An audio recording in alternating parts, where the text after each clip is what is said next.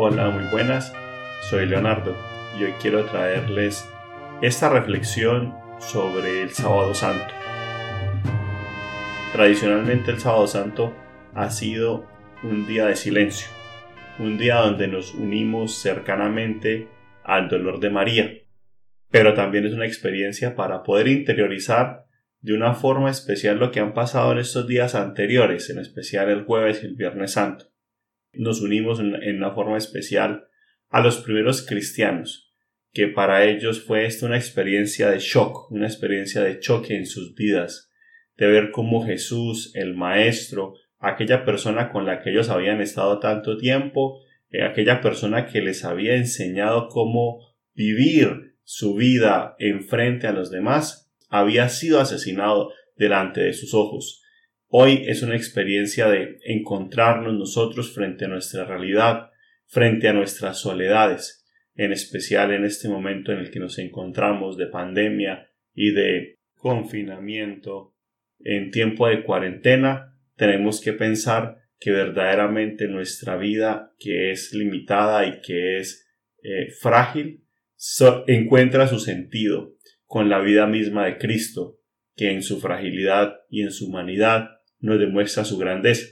Pero este sábado no solamente es un día, un día de silencio, este sábado también tiene la connotación de la vigilia pascual que celebraremos hoy en la noche, y que será un momento donde recobraremos la esperanza, un momento donde nos damos cuenta de que la muerte no es el final, ni que la muerte tiene la última palabra, sino que Dios está por encima de todo, que Jesús vence, y vence a la muerte de una forma especial, y que nos invita a todos nosotros para que seamos capaces de vencer las dificultades de nuestra vida, esos momentos de muerte a los que nos encontramos abocados, para poder afrontar sin miedo la vida cotidiana, nuestro día a día con los demás. Yo quisiera que pensáramos en esta, en esta vigilia pascual como una conjunción de cuatro momentos. La iglesia nos invita a que lo llamemos liturgias. La palabra liturgia tiene que ver con, dos palabras que significan pueblo y que significan obra, que significan acción. La liturgia, por tanto, es la acción del pueblo. Es la forma que, por la cual todos nosotros como pueblo de Dios somos capaces de celebrar y de hacer que esta, esto que pasó hace dos mil años sea una experiencia nueva para nosotros. Un momento donde descubramos la novedad de la fe, la novedad de nuestra vida. Por eso esta celebración está dividida en cuatro liturgias, en cuatro modos de celebrar. El primero tiene que ver con la luz, con donde nosotros recordamos que en el fuego nuevo se hace presente la vida de Jesús resucitado. Después escuchamos la palabra de Dios, la liturgia de la palabra, que nos ayuda a nosotros a descubrir que este mensaje que fue dado a nuestros padres en la fe, para nosotros sigue siendo un mensaje nuevo que nos acompaña. Después nos movemos a la liturgia del bautismo, donde renovamos nuestros compromisos bautismales y donde muchas personas que han seguido un proceso catecumenal se bautizan dentro de la iglesia. Pero también para nosotros es un momento para renovar nuestros compromisos y para saber que como cristianos estamos llamados a hacer un compromiso nuevo de anunciar este Evangelio. Y finalmente la celebración de la Eucaristía, de la liturgia eucarística, nos recuerda que esta celebración tiene sentido porque es novedosa, porque es nueva para cada uno de nosotros. En este espíritu de la novedad, yo quisiera que hiciéramos una reflexión especial sobre la palabra de Dios. Hoy tenemos un montón de lecturas que nos invitan a que miremos la historia del pueblo de Israel desde su experiencia con Dios y sobre todo cómo el pueblo de Israel es capaz de sentir a Dios vivo y presente en medio de su historia desde el momento de la creación hasta que llegamos a Jesús. Por eso tenemos siete lecturas que nos invitan a mirar la experiencia de Dios del pueblo de Israel y cómo Dios se hace vivo y presente en medio de ella. La primera lectura es del libro del Génesis, eh, es la creación, y en la creación nos damos cuenta que Dios lo hace todo bien, y que nosotros los seres humanos estamos invitados a ver a Dios en esa creación y sobre todo a cuidarla, a conservarla. La segunda lectura es también del libro del Génesis, pero en el capítulo 22. Aquí vemos el sacrificio de Abraham. Abraham toma a Isaac y tiene la intención de sacrificarlo a Dios. Y él no entiende por qué lo está haciendo, él no entiende por qué Dios le está pidiendo que sacrifique a su hijo, pero es capaz de confiar. Y al final, en la confianza, él se da cuenta de que Dios siempre quiere lo mejor, que es la vida de sus hijos. Después nos movemos al libro del Éxodo. En el capítulo 14 escuchamos el paso del Mar Rojo. El pueblo de Israel descubre que solamente en Dios puede alcanzar su liberación. Y Dios da esa libertad a su pueblo porque ha escuchado su dolor, no se desentiende de él. Después nos vamos para la cuarta lectura, que es del profeta Isaías en el capítulo 54. El Señor descubre su relación con, con nosotros como la relación entre dos esposos. Eh, no nos abandona. Dios se nos presenta a nosotros como un Dios tierno, un Dios que nos invita a la ternura, un Dios fiel que nos invita a que seamos fieles a su palabra y fieles a las demás personas, un Dios constante, que no nos abandona. Después, otra vez seguimos escuchando en la quinta lectura al profeta Isaías, ahora en el capítulo 55.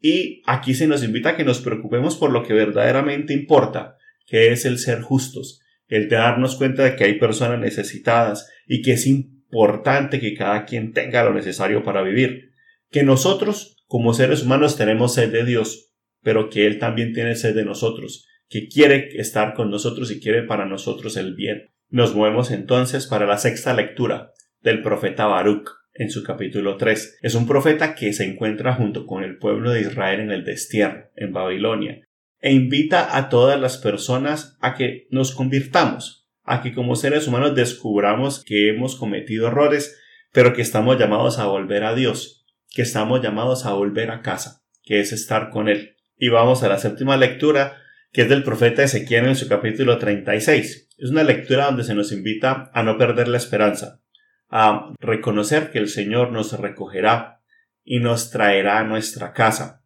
que nos dará un corazón nuevo y nos dará un espíritu nuevo, para poder alabarle en alegría, para que nos unamos a Él, sabiendo que el Señor quiere que nos sintamos precisamente eso, nos sintamos familia. Ahora nos movemos al Nuevo Testamento. Y en el Nuevo Testamento empezamos con la lectura de la carta de San Pablo a los Romanos en el capítulo 6. Es importante notar que en la carta de los Romanos Pablo quiere que esta comunidad cristiana de Roma supere una diferencia que hay entre los cristianos que vienen del pueblo judío y aquellos que vienen del pueblo gentil, y que se supere esta división de una forma especial recordando que el centro de nuestra fe está en Jesús, en el misterio de Cristo, que es nuestra propia vida, ¿cierto? Que es pasar de la muerte a la vida, y que cuando nacemos, nacemos a algo nuevo, y que el, motivo de nuestro nacimiento o el centro de nuestro nacimiento es el bautismo. Ahora, llegamos al, al culmen de toda esta celebración que será la lectura del Evangelio, que este año es según San Mateo, en el capítulo 28. Hay tres cosas que es importante resaltar aquí. Primero, que el Evangelio nos muestra que la resurrección fue una cosa de mujeres, que fueron ellas las que fueron capaces de entender el mensaje porque fueron capaces de amar más, porque fueron capaces de, de sentirse más cerca a la palabra de Jesús. Y por eso van en busca de Jesús, aun cuando a todos se les ha pagado la fe, ellas se mantienen fieles. Ellas han comprendido todo este recorrido histórico en su vida, el recorrido histórico que hemos hecho en las lecturas. Jesús sale a su encuentro y les da un mandato, el mandato de ser misioneras, de que vayan y sean capaces de ser testimonio frente a los demás apóstoles para que se reúnan todas, todos en Galilea, donde la cosa empezó, porque todo este eh, ministerio de Jesús inició en esta región. Ahora nuestro reto es el poder sacar un mensaje importante para todos nosotros en este día de la resurrección, en esta, en esta noche de vigilia pascual. Yo quisiera reforzar como tres puntos. El primero es saber que toda la celebración nos invita a la novedad y sobre todo a que reconozcamos que estamos naciendo a una vida nueva.